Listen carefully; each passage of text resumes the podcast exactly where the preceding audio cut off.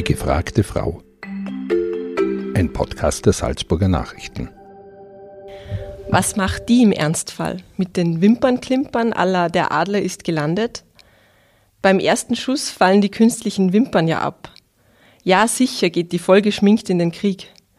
Frauen werden männlicher und Männer werden weiblicher. Von mir aus dürfen die Frauen jetzt auch Soldat und Krieg spielen.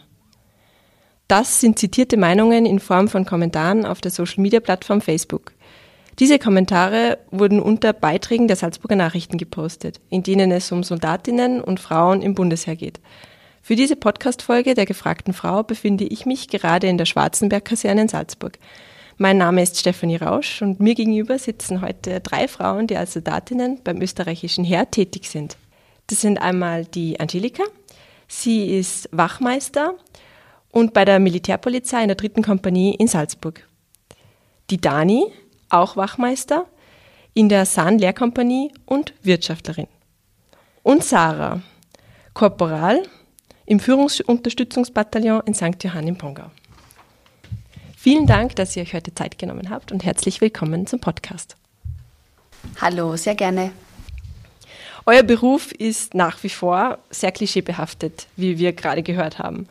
Wir berichten immer wieder von Soldatinnen und ernten Kommentare wie die, die ich eben zitiert habe. Was geht euch da durch den Kopf, wenn ihr sowas hört? Naja, wie soll man sagen? Die Wimpern habe ich immer noch oben. Ich habe sie nicht verloren. habe ich beim letzten Mal. Also, ich glaube, wir schlagen uns gut, ganz gut in diesem Job. Ja, ich, ich glaube, dass das einfach Klischees sind, wo, ja, wo man halt wo man nicht versteht. Das ist irgendwie, wenn man nicht, da, wenn man nicht selber dabei ist und dann meint man halt, dass äh, ja, die Wimpern fallen ab oder irgendwie geschminkt im Gefechtsdienst. Ich meine, keine Frau wird geschminkt im Gefechtsdienst gehen, weil das einfach absolut, naja, gar nichts bringt. Also ich glaube, dass das definitiv Klischees sind. Habt ihr solche Aussagen auch schon persönlich erlebt? Ich glaube, mit sowas wird man immer wieder konfrontiert. Ist es doch eher noch eine Männerwelt. Mhm. Aber wir können uns ganz gut behaupten, hätte ich gesagt. Ja, aber es ist auf jeden Fall so, dass man mit sowas ja. konfrontiert wird. Ähm, aber da muss man halt manchmal ein dickeres Fell haben und da drüber stehen einfach. Könnt ihr euch erklären, wieso wer sowas sagen würde zu euch oder über euch? Weil es, glaube ich, am Anfang so ist, wenn eine Frau ins Bundesheer geht und nicht da ist, dass man sich am Anfang denkt, ja, okay, die, ist, die schminkt sie sicher, die hat sicher falsche Nägel, die macht sie die Haare, die muss sie schön machen und und und, was absolut nicht der Fall ist. Es gibt welche, die schminken sie, das auch nur wenig, aber man tut es jetzt nicht, dass man andere Leute beeindruckt, man tut es fürs eigene Gefühl und nicht für andere. Weil für das sind wir nicht da, dass wir sagen, wir schminken uns, weil wir in die Arbeit gehen, weil wir gut ausschauen wollen. Das bringt sie bei unserem Job absolut nichts. Wirklich nicht. Und ich glaube, den Nerv in der Früh hat man nicht, dass man in der Früh früher aufsteht, dass man sich extra schminkt. Wirklich nicht. Ja, und, und wenn es eine Soldatin tut, dann ist es so legitim. Ja. Dann ist es so absolut ihr Recht, um das zu machen. Also es ist frei von jeglichem Vorurteil. Wenn sie sich wohler fühlt mit, dann okay. Und wenn sie sich nicht wohler fühlt mhm. und sagt, ist wurscht, dann passt das genauso. Wie kann man solchen Menschen begegnen, die sowas sagen? Hm. Ja, es ist ja so im Endeffekt, wenn sie schon so denken, wird man es auch schwer umstimmen können. Und man kann zwar sagen, man tut das nicht und es ist jetzt nicht, dass ich sage, weiß ich nicht, ich muss mich jeden Tag schminken, weil es wichtig ist, aber das sind halt dann die Leute, die das meistens von außen betrachten und nicht von innen, die was nicht da sind, sondern von außen einschauen und dann die Sachen sehen, zum Beispiel auf einer Homepage oder so, wenn das Bundesheer präsentiert wird, okay, da werden welche geschminkt und und und.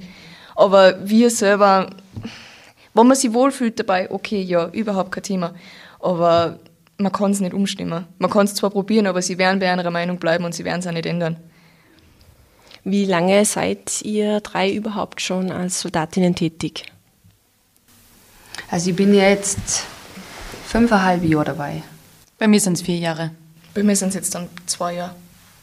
Ab welchem Zeitpunkt war bei euch klar, okay, das will ich machen? Ich habe eigentlich immer schon als Kind und Jugendliche dann gesagt, ich möchte unbedingt zum Militär oder zur Polizei. Und habe aber davor eine andere Ausbildung gemacht und bin dann erst zum Militär, wo, äh, wo ich dann 24 war. Und da habe ich halt dann quasi diese Motivation oder so gefunden und gesagt, okay, jetzt mache ich es. Also das war eigentlich so der, also ich wollte es immer schon, habe es nicht gemacht und habe es dann später gemacht. Bei mir war es eigentlich ganz spontan. Ich war damals auf einer Berghütte, von einer Bergrettung aus, mit gleich 20 Männern, ich war die einzige Frau. Und einer von den Herren hat mir davon erzählt und ich habe mir gedacht, der spinnt ja, ich werde nicht zum Bundesheer gehen.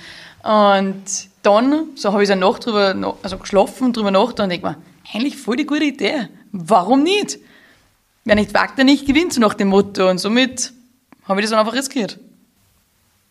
Ja, bei mir war es so, ich habe mit 16, war ich damals beim Girls Day da, da haben wir gedacht, ich schaue es mir mal an, vielleicht interessiert es mich, vielleicht möchte ich es machen.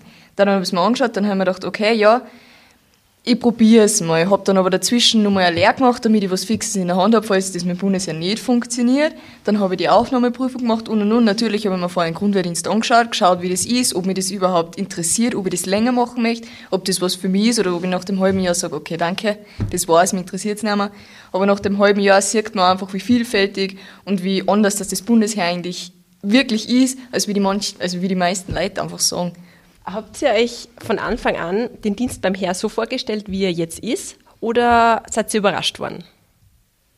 Also ich persönlich am Anfang nicht. Ich habe mir gedacht so, was ist jetzt los? Ich bin da erst sehr spät eingerückt, mit 27. Das ist eine eigene Wohnung, ein eigenes Zuhause, selbstständig natürlich. Und dann kommt man zum Bundesheer, ist mit fünf anderen Mädels in einem Zimmer, so wie es bei mir war, die erklären dir, wie du die Schuhe putzt, wie du die anziehen musst. Da habe ich im ersten Moment schon gedacht so, halt, stopp, was ist jetzt los?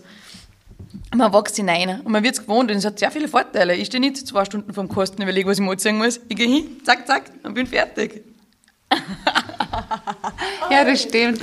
Das stimmt wirklich. Man, man hat irgendwie diesen Stress am Morgen nicht, weil man immer das Gleiche erzählt. ja, das stimmt. Und sonst so vom Alltag? Gab es irgendwelche Dinge, die ihr euch komplett anders vorgestellt habt? Ich habe nicht so viele Erwartungen gehabt, wenn ich ehrlich bin. Jetzt kann ich nicht sagen, ob sie es erfüllt haben oder nicht, weil die waren nicht so vorhanden. Man kann sich nicht so vorstellen, was auf einen zukommt. Man lässt sich einfach überraschen. Genau, also ich, ich finde, ich gebe dir da voll recht. Man kann ja. sich nicht wirklich vorstellen, Nein. weil wo gibt es etwas Vergleichbares? Das ist so, das ist ver vergleichen kannst du es eigentlich nicht wirklich. Natürlich, ich denke mal, jeder von uns hat YouTube-Videos angeschaut von Bundesheer, ja. Werbungen mhm. und diesen Einblick habe ich mal gehabt und ähm, durch Bekannte und, und Freunde, wo auch beim Bundesheer sind oder waren, hat man ein bisschen Eindruck gekriegt. Aber naja, gespürt haben wir es eher schon mal dabei waren. Wie schaut euer Alltag überhaupt aus? Kommt ganz drauf an, ob man jetzt Grundwehrdiener hat oder ob man auf Übungen ist, ob man im Assistenzeinsatz ist. Es kommt einfach immer darauf an, was gerade zur Zeit los ist. Wenn man jetzt zum Beispiel ein halbes Jahr Grundwehrdiener hat, dann ist Ausbildungen, Schießen fahren und und und. Wenn man Übungen hat, dann fährt man auf die Übungen für zwei, drei oder vier Wochen. Aber es ist der, der Alltag ist immer unterschiedlich. Du bist der Dienstgrad des Korporals mhm. ähm, was bedeutet das, beziehungsweise auch, weil du im äh, Führungsunterstützungsbataillon in St. Johann bist, also mhm. was sind so deine Aufgaben? Ich bin Funkerin. Das heißt, ich stelle die Verbindung her. Das ist auch der Grund bei uns, also wir sagen aber, wir sind die Ersten, die kommen und die Letzten, die gängen, weil wir die Verbindungen zwischen alle herstellen. Ja. Dani, du bist Wachmeister vom Dienstgrad her ähm, und in der Sandlehrkompanie bzw. Wirtschaftlerin. Wie schaut dein beruflicher Alltag aus? Es ist auch ganz verschieden. Wenn wir einen Kurs da haben, dann hilfe ich natürlich auch aus in der Ausbildung, weil es mir Spaß macht und weil ich einfach selber auch am Level bleibe. Dann tue ich den ganzen Tag Rettungssanitäter ausbilden. Und nebenzu bin ich noch als Wirtschaftlerin tätig. Da schaue ich, dass das mit dem Essen alles funktioniert. Falls wir im Schießen fahren, bringe ich das Essen noch, organisiere die ganzen Sachen oder auch die Abrechnungen, was jetzt die Wäsche betrifft, Bettwäschetausch, so Sachen wird auch alles über mich gemacht. Angelika, du gleicher Dienstgrad wie die Dani, Wachtmeister, äh, bei der MB, also mehr Militärpolizei. Was macht sie? Man sieht immer das Auto in Salzburg herumfahren. Wie schaut dein Alltag aus? Wie bei den zwei Kameradinnen schon angedeutet, immer verschieden. Das hat das Bundesheer, glaube ich, so an sich. Ähm, aber grundsätzlich bin ich ähm, als Wachmeister jetzt äh, Streifenmann-Frau. Das heißt, ich bin oft äh, zum Beispiel, wenn ich auf Streife bin, mit einem Kameraden am Steuer und ähm, wir fahren dann zu den Kasernen oder fahren auf Streife, schauen, ob alles passt mit, mit den Bundesheerfahrzeugen.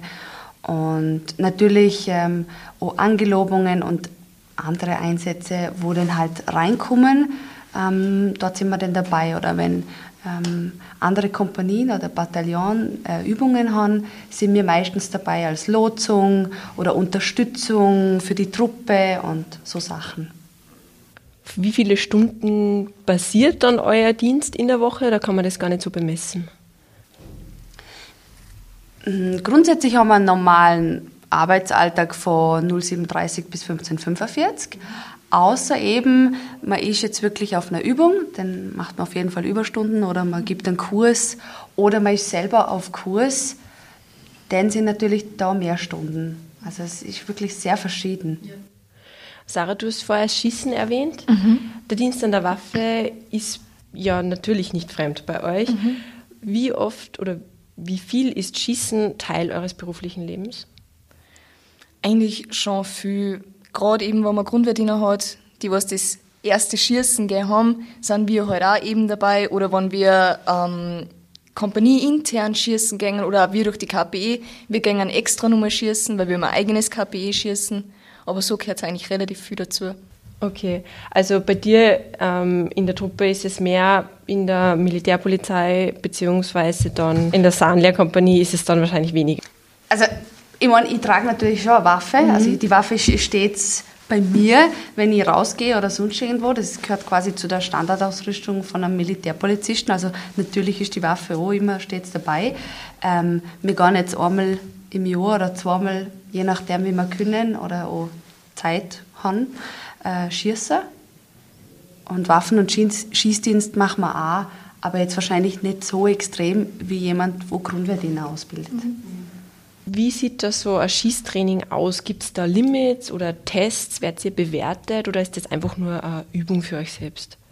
Also es schaut einmal so aus, man fängt einmal an mit einem Trockentraining. Man muss mal wissen, was für Waffe habe ich vor mir. Wir haben ja verschiedene Waffensysteme beim österreichischen Bundesheer, damit wir mit alle umgehen und auch mal Trockentraining. Dann haben wir noch Knallpatronen, ist auch wieder so ein Trockentraining. Und dann irgendwann kommt es mit zum scharfen Schuss. Aber das wird wirklich von ganz klar aufgebaut, dass man die Waffe ja beherrscht und dass da ja keine Fehler passieren. Ja, und wenn wir dann ähm, beim Schießtraining ähm, selber sind, zum Beispiel nach Filzen oder in Glaneck in Salzburg, ähm, haben wir einen Schießplatz, da werden dann halt Übungen ähm, abgeschossen wo natürlich ihre Richtlinien haben, wie viele Schuss geschossen werden und was quasi auch erreicht werden muss, sollte. Und das wird dann quasi abgearbeitet durch den Tag. Wenn ihr so Übungen macht, seid ihr ja nicht immer in eurer Heimatkaserne sozusagen, sondern unterwegs. Wie sieht so eine Übung aus? Naja, also man kriegt mal von seinem Kommandanten quasi einen Befehl und da steht mal drinnen, um was geht es bei der Übung und was ist mitzunehmen. Gibt es meistens so ein bisschen so äh, eine Liste und dann wird halt alles entschieden, wann, wie, wo und dann wird gepackt für, sagen wir mal, zwei Wochen und dann geht es halt los und dann fahren wir dorthin und dann wird Zimmer bezogen und dann beginnt halt diese Übung in dem Rahmen, was sie halt sein soll. Das ist auch immer ganz verschieden. Ja. jeder andere Waffengattung. Genau. Mit wem verlegt man, wohin verlegt man, was sind meine Aufgaben. Fahre ich jetzt nur mit, weil ich Notfallsanitäter bin und zum Beispiel aufpassen muss, weil die anderen sprengen, mhm. dann bin ich einfach Notfallsanitäter, dann bin ich halt da, aber ich, ich spreng nicht fahre ich so mit, tue ich selber springen, was mache ich? Oder haben wir eine Feldlagerwoche mit den Grundwehrdienern, was bei der eher bei der Sarah wahrscheinlich zutreffen wird. Dann fährst du hin, baust die Zelte auf, gibst Einweisungen, baust einfach mal ein ganzes Lager auf, wie funktioniert mhm. das, werden Stellungen ausgebaut, werden die bezogen, damit man dann, auf, auch wenn es finster ist, die Wege wieder in seine Stellung findet und so weiter. Es kommt wirklich darauf an, aus was ist man dort und, und mit und, wem. Und, und was, was, was ist die Übung, was machen wir genau. Was ist das Ziel? Ja, genau, was ist das Ziel, ja, voll. Wie viele solche Übungen habt ihr circa jährlich? Also man muss sagen, durch Corona haben wir Corona quasi weniger. nichts gehabt. Oder sehr, sehr, sehr wenig. Nur das Mindeste, was quasi nötig war. Ähm, jetzt fängt es langsam wieder an. Also wir merken schon bei der Militärpolizei, dass wieder mehr Aufträge, mehr Übungen auch von der Truppe sind, wo wir zum Lotsen haben oder einfach äh, sonst Teilnehmer sind. Also es fängt jetzt erst wieder an. Ich weiß nicht, wie ihr das nennen. Bei uns ist also eher so vom medizinischen Faktor her ist auch, die Gruppe fährt weg, da muss wer mitfahren. Also sobald wer verlegt, muss natürlich immer Sanitäter mitfahren. Und so wie bei uns in der Truppenambulanz fällt dann alles zusammen. Und da muss halt bei jedem Schießen, ob jetzt die Pioniere verlegen, die MB oder sonst irgendwer Rad B verlegt, muss immer Sanitäter mitfahren. Und dann kann es natürlich sein, dass es öfter ist oder nicht so oft. Das ist auch wieder ganz verschieden. Werden bei, diese, Üb- bei diesen Übungen ähm, eure Fähigkeiten, die ihr sonst auch braucht, noch verbessert oder halt trainiert? Ähm, oder habt ihr da mal wa- was ganz was anderes auch dabei? Mm, Ja, hauptsächlich schon, weil man macht ja das dann nur öfter, wenn man in der, also sagen wir mal so, wenn man daheim ist in der Kaserne, dann macht man das halt durch, geht halt dann essen und und und. Wenn man wirklich auf einer Übung ist, wie zum Beispiel bei uns, wir waren letztes Jahr oder vor zwei Jahren waren wir ähm, im Tritolwerk in Wien und man merkt halt einfach, was man dann nur alles lernen kann und was man alles nur nicht weiß, wenn es wirklich drauf ankommt. Also man lernt schon absolut mehr dazu, als wenn man jetzt nur daheim ist sozusagen. Eure Arbeit ist ja im Grunde immer aktuell wichtig, wie ihr es ja schon beschrieben habt, für die Gesellschaft und untereinander natürlich. Aber ihr trainiert ja auch, oder das Heer generell trainiert ja auch für den Fall eines Krieges. Ja, natürlich. Im Moment herrscht ja gerade Krieg in Europa, also in der Ukraine. Ähm, zumindest war es bei mir so, dass das The Thema Krieg sehr weit weg war zuerst. Und jetzt, also vor allem auch wegen Corona, war halt das vorherrschende Thema. Und plötzlich ist es aber wieder sehr präsent. Ist es euch da ähnlich ergangen oder habt ihr aufgrund eurer Ausbildung generell da stärkeres Bewusstsein für die, ich sage mal, Gefahr eines Krieges? Man ist vielleicht mehr sensibilisiert darauf, aber natürlich war man, also ich persönlich auch schockiert, wo ich es dann wirklich gehört habe, dass jetzt echt in Europa Krieg herrscht. Und ich glaube, das ist aber eine normale Menscheneinschätzung, weil das, wir haben es zum Glück nicht mehr lang, also schon länger nicht mehr gehabt und ich hoffe, das auch bald wieder erledigt ist, sozusagen. Der russische Außenminister Sergei Viktorowitsch Lavrov hat vor kurzem gesagt, dass er einen dritten Weltkrieg nicht ausschließt. Was würde das dann für euch bedeuten? Also wie würde das ablaufen hinsichtlich eurer Aufgaben und eures Standortes, wenn jetzt wirklich in Europa oder auf der Welt ein Krieg ausbrechen würde, wo es ihr auch äh, mithelfen und mittun müsst? Das ist eine wirklich sehr eine schwierige, schwierige Frage. Frage, ja. Aber grundsätzlich ist es unser Job. Wir dienen für Österreich, wie wir das gesagt haben, und so wird, wird das dann auch umgesetzt. Genau. Wir werden dann alle für Österreich einstehen.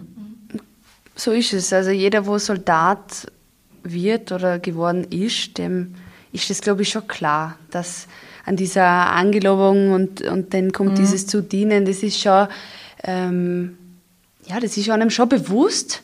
Natürlich jetzt durch diese Nähe nochmal mehr, aber wie das genau ablaufen würde, ich glaube, dass das, da sind wir da nicht die richtigen Ansprechpartner, weil das wir gar nicht in diesem Stil jetzt wissen.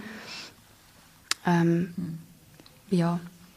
Macht euch das manchmal Angst, wenn ihr auf die Situation zwischen Russland und der Ukraine blickt? Naja, was heißt Angst? Es ist halt einfach schockierend, dass jetzt wirklich so weit gekommen ist, wie es jetzt ist. Es hat sich halt keiner gedacht, dass wirklich jetzt der Krieg wieder da ist. Wie gesagt, die Bevölkerung tut mir unheimlich äh, leid. Also das finde ich schon ist sehr, sehr tragisch und, und die ganz vielen Toten und, und Verletzten und die Kinder und das finde ich schon auch sehr, das nimmt einem schon mit und das finde ich, darf so, soll so, ähm, aber Ich glaube, es ist eher Respekt. Man Respekt Ja. vor der Situation Ja. und keine Angst, sondern Ja. einfach Respekt vor dem Ganzen. Weil Soldatinnen stellt man sie, oder zumindest ich mir, irgendwie furchtlos vor. Das ist so das Bild. Aber was bedeutet Angst und Furcht in eurem Beruf überhaupt? Weil du jetzt gerade gesagt hast, Respekt, Dani. Ähm, hat das überhaupt Platz? Ja, zum Beispiel, wenn ich jetzt an der Waffe bin und ich habe Angst vor der Waffe, ist das falsch. Ich habe Respekt davor, weil ich weiß, ich kann damit jemanden verletzen. Und das ist ein normaler Respekt. Aber man soll sich nicht fürchten davon, weil man arbeitet damit und deswegen hat man auch die Trockentrainings man beherrscht die Waffe und somit habe ich auch keine Angst davor. Ich habe einfach einen Respekt und es gehört immer dazu. Nein, also es, es ist, ich finde es schon sehr wichtig, wie, wie die Dani gesagt hat, man muss diesen Respekt schon haben, jetzt zum Beispiel vor einer Waffe, weil wenn einem das komplett egal wird und man das nicht mehr ernst nimmt, dass man jetzt da wirklich äh, scharfe Munition drin hat, dann ist ja das, das wäre ja Wahnsinn eigentlich. Also das muss schon jedem bewusst sein und, und dem passiert halt auch nichts. Also wenn, wenn man da diesen Respekt nicht hat, dem passiert halt auch schneller was, weil es ist ja lustig und hahaha und das ist halt nett. Frauen werden ja gerne als das schwächere Geschlecht hingestellt, mhm. was wir, denke ich, nach unserem Gespräch jetzt schon verneinen können, eindeutig. Ähm, es gibt aber trotzdem körperliche Unterschiede zwischen Männern und Frauen. Sind die euch im Beruf schon mal begegnet? Ja, ich wollte schon sagen. Also, wenn es jetzt ja. darum geht, marschieren, und man hat einen schweren Rucksack und man hat dann noch eine schwere Esswaffe mit oder sonst irgendwas, da wird man da als Frau eher in die Knie gezwungen, wie ein gestandener Mann hätte jetzt einfach gesagt. Natürlich, wir geben unser Bestes und ich glaube, wir strengen uns doppelt so viel an, weil wir uns eben dieses Vorurteil und diese Schublade nicht aufdringen lassen wollen. Aber es ist einfach eine Tatsache. Und Tatsachen kann man einfach auch nicht verneinen, oder? Ja, der, der Körper von einer Frau ist anders gebaut als der von einem Mann und das ist uns bewusst. Aber für das gehen wir auch alle, wo Soldatinnen sind, die gehen trainieren. Das, ist, das gehört dazu, weil sonst ähm, da packst du es ja gar nicht. Also, das, also für jede Frau, die zum Bundesheer will, das ist ja essentiell, dass sie äh, sportlich stark ist auf eine gewisse Art, weil genau wie die Dani gesagt hat, beim Marschieren oder sonst wo, du willst ja mitgehen. Du willst auch beweisen, dass du das genauso kannst und für das musst halt du vielleicht dreimal mehr trainieren als ein Mann vielleicht, weil halt da der Körper einfach anders ist. Aber machbar ist es schon. Dani und Sari, es hat bei der Ausbildung in ausbildender Funktion auch teilweise, habt ihr erzählt. Wie ist es dann, wenn ihr zum Beispiel eine Gruppe nur Männer ausbildet? Habt ihr da schon mal irgendwie bemerkt, da ist ein Unterschied in, der, in den Reaktionen oder im Respekt vor euch? Also ich muss sagen, es ist zu 90 Prozent, dass man nur Männer hat zum Ausbilden. Und ich habe noch nie ein Problem gehabt damit, wirklich nicht. Also eher, dass sie noch mehr Respekt gehabt haben von mir, wenn ich ehrlich bin. Schon beim Marschieren und so weiter, die haben von Haus aus immer schon mehr darauf geachtet, damit ja alles passt. Und also ich habe da echt nur positive Erinnerungen dran, oder? Ja, es ist halt schwierig. Es kommt, ich bin halt, dadurch, dass ich jung auch noch bin, sind die alle so in meinem Alter und das merken die. Und es sind auch ein paar dabei, die denken, sie gehen jetzt ins Bundesheer rein und das ist das letzte Mal, dass sie eine Frau gesehen haben und die erste Frau, die im Bundesheer drinnen ist, die ist spannend und interessant. Es ist einfach so. Und dann gibt es halt nichts Interessanteres mehr, als wie die eine Frau, die jetzt da ist. Deswegen, es ist nicht schwierig, das ich sagen, sondern es ist einfach kompliziert teilweise, weil sie eben nur so jung sind teilweise und sie denken, oh mein Gott, da ist eine Frau. Aber so, sie haben Respekt. Das ist, aber es kommt halt aber darauf an, wie man mit ihnen umgeht. Macht es einen Unterschied, ob es ein Grundwehrdiener ist, der jetzt ja nur, also aktuell sechs Monate da ist, oder ob es jemand ist, der sich verpflichtet hat? Nein, macht es keinen. Okay. Wirklich nicht. Kommt okay. drauf an. Also es kommt aber auf die Personen selber drauf an, wie mhm. die selber sind. Aber, naja. Eine spannende Frage, wo ich jetzt stellen würde, noch, wer manches hat mit deinem Dienst gerade zum tun? Nein, da die gar nicht sagen, dass mein Dienst gerade zum da hat. Es hat eigentlich hauptsächlich was damit zum da, dass ich eben von den Frauen her die Jüngste bin. Natürlich wird auf mich nur mehr geschaut als wie auf alle anderen. Natürlich bin ich, weiß ich nicht, präsenter da drinnen als wie jetzt ein Wachmeister, die was jetzt seit vier oder fünf Jahren da ist. Hm. Du hast gerade gesagt, ein Wachmeister. Mhm. Das ist auch was, was, glaube ich, total viele Menschen irritiert dass äh, in den Dienstgraden nicht gegendert wird. Sprich, man sagt Frau Wachmeister ähm, oder eben auch Korporal. Angelika, du hast im Vorgespräch erzählt, dass ähm, Gefreiter der einzige Dienstgrad ist, der gegendert wird. Genau, also es wäre dann Frau Gefreite oder Herr Gefreiter. Okay, und sonst haben wir immer den männlichen, sozusagen die männliche Version. Genau, sonst. Wie ist das, war das gewöhnungsbedürftig für euch zu Anfang? Nein. Es ist einfach so kommuniziert worden vor den Vorgesetzten in der Ausbildung, das heißt so, das heißt so und fertig. Also das war nicht ein Diskussionspunkt. Ich glaube, es war eher, ich muss eher schmunzeln, wenn zu mir jemand sagt, Frau Wachmeisterin. Also das, das, da muss ich eher Ja. schmunzeln. Ich glaube, ein Grundwehrdiener oder ein, ein Rekrut oder ein Charge, ich weiß nicht mehr genau wer. Auf jeden Fall, irgendjemand hat mal zu mir gesagt, Frau Wachmeisterin. Und dann habe ich gestutzt und dann ich so, na, wird nicht gegendert. Das klingt für einen natürlich Ja. dann auch komisch, weil du denkst, was? Das sagt man so nicht. ja, genau. Man könnte es jetzt natürlich argumentieren und sagen, Frauen und Männer werden in dem Fall einfach gleichgestellt und es wird über alle einfach dieser Dienstgrad, diese Version drüber gestellt und alle sind gleich.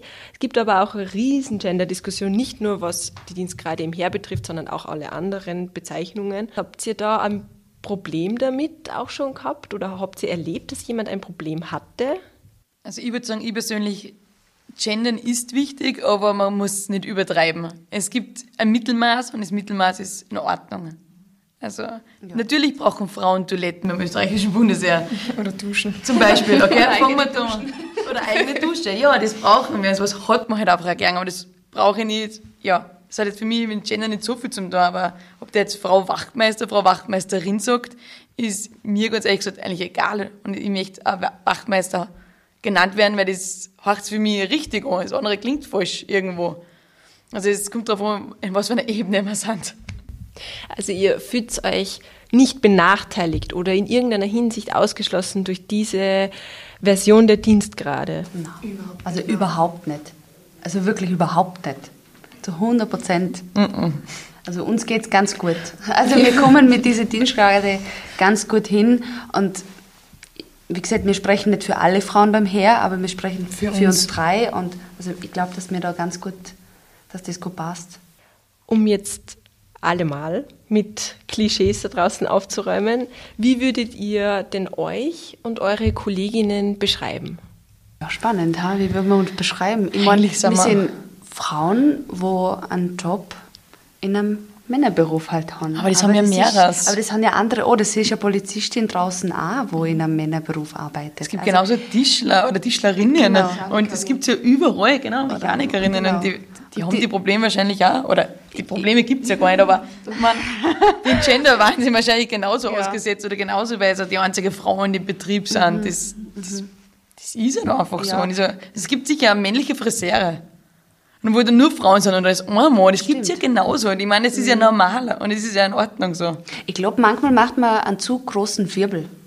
Da wird einfach zu viel Wirbel um etwas gemacht, was für die Menschen, wie, wie, wo einfach da drin sind, eigentlich gar nicht so essentiell ist.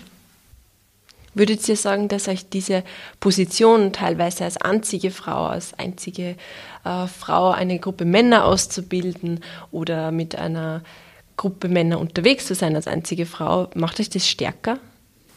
Ich glaube, dass man, dass man ähm, lernt, vor Menschen zu stehen, dass man vielleicht selbstbewusster wird. Wenn man, also falls, einfach, ich glaube, Ja. dass man da ein bisschen, doch äh, mental sicher stärker. Es prägt dann auf jeden Ja. Richtig auch freundliche Grüße an so manche Facebook-Nutzer da draußen. Ich denke, davon können viele noch sehr viel lernen. Ich danke euch dreien für eure Offenheit und eure Zeit. Der Krieg ist auch im Journalismus sehr präsent. In der aktuellen Folge des SN-Podcasts Hinter den Schlagzeilen spricht Innenpolitikredakteur Marian Smetana mit der Außenpolitikredakteurin Stefanie Pakomolka über ihre Reise in die Ukraine. Sie hat den österreichischen Bundeskanzler Karl Nehammer ins Kriegsgebiet begleitet und hat von dort zwischen den Bombenkratern und einem Massengrab in Butscha berichtet. Ihre Eindrücke und Erlebnisse sowie weitere Podcasts der Salzburger Nachrichten findet ihr unter www.sn.at slash podcasts. Das war ein Podcast der Salzburger Nachrichten. Redaktion Katharina Mayer und Stefanie Rausch. Wenn Sie mehr wissen wollen, besuchen Sie uns im Internet auf www.sn.at.